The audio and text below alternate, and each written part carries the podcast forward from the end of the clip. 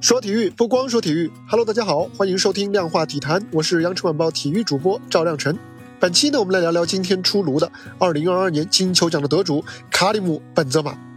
效力于皇马的法国球星本泽马呢，是在今天正式捧得了2022年的金球奖。这个结果啊，从投票数据上来看，在近年来的金球奖的评选当中，其实是最缺乏悬念的一次。但是，同样对于更多人来说，也可能是最出乎他们意料之外的一次。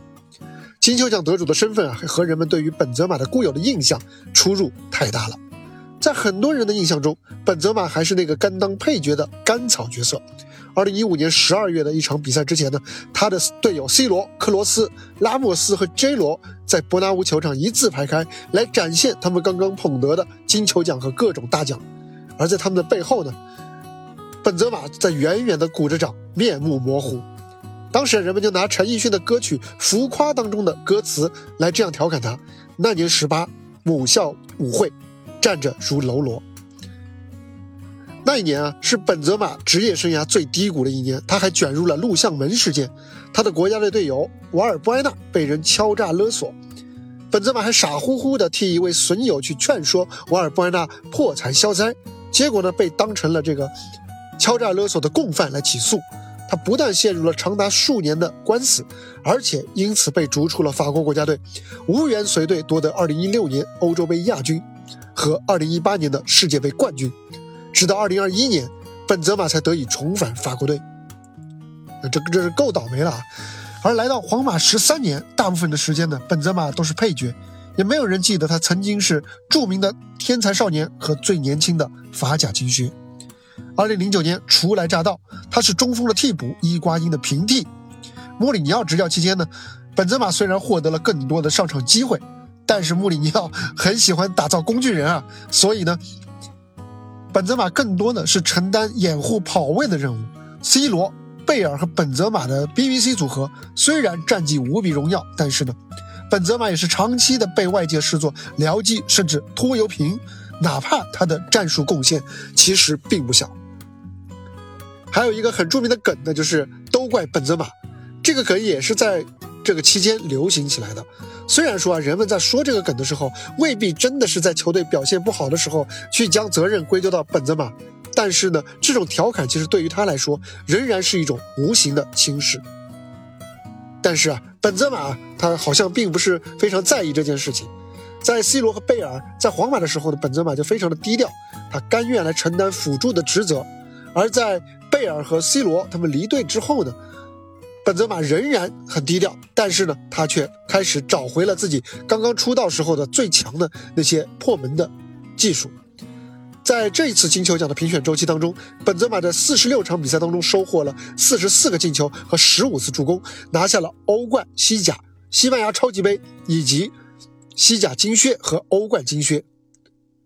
本泽马是在用他的谦逊、用他的耐心和责任感来战胜了时间，也战胜了偏见。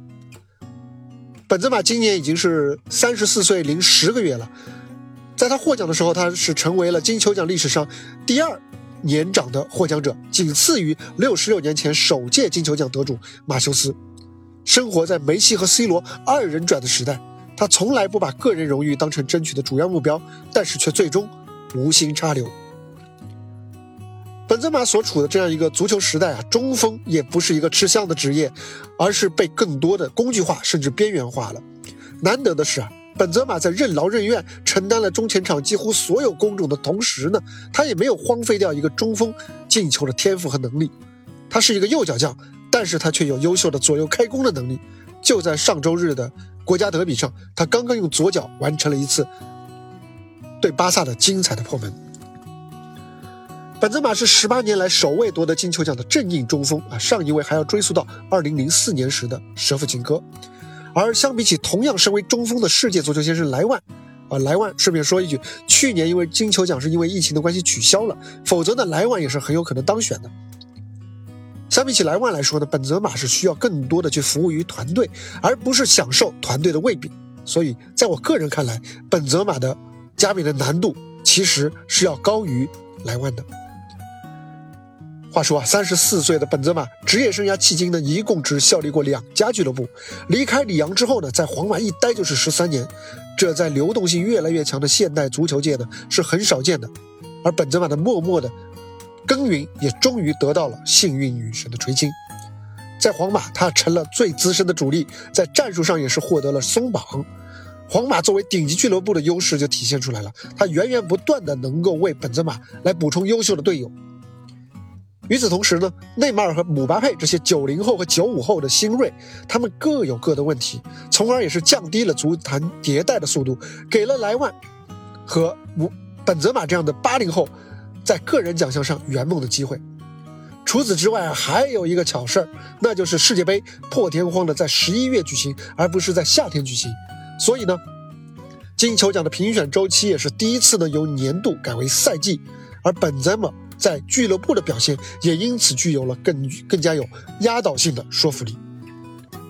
本泽马在职业生涯当中是默默地背起了一口又一口的黑锅啊，这个全球闻名的背锅侠，如今是终于走到了金灿灿的金球奖领奖台上。就像前皇马主帅穆里尼奥评价的那样，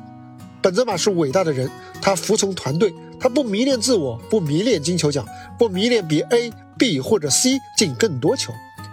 他只是团队的一员，做了很多事情，金球奖是水到渠成的。有人说啊，本泽马是傻人有傻福，当然是褒义的这个傻福啊。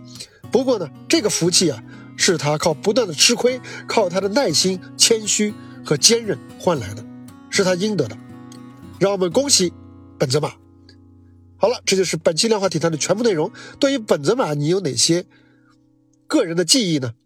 欢迎在评论区留言，也欢迎转发、点赞、收藏、订阅。我是赵亮晨，我们下期接着聊，拜拜。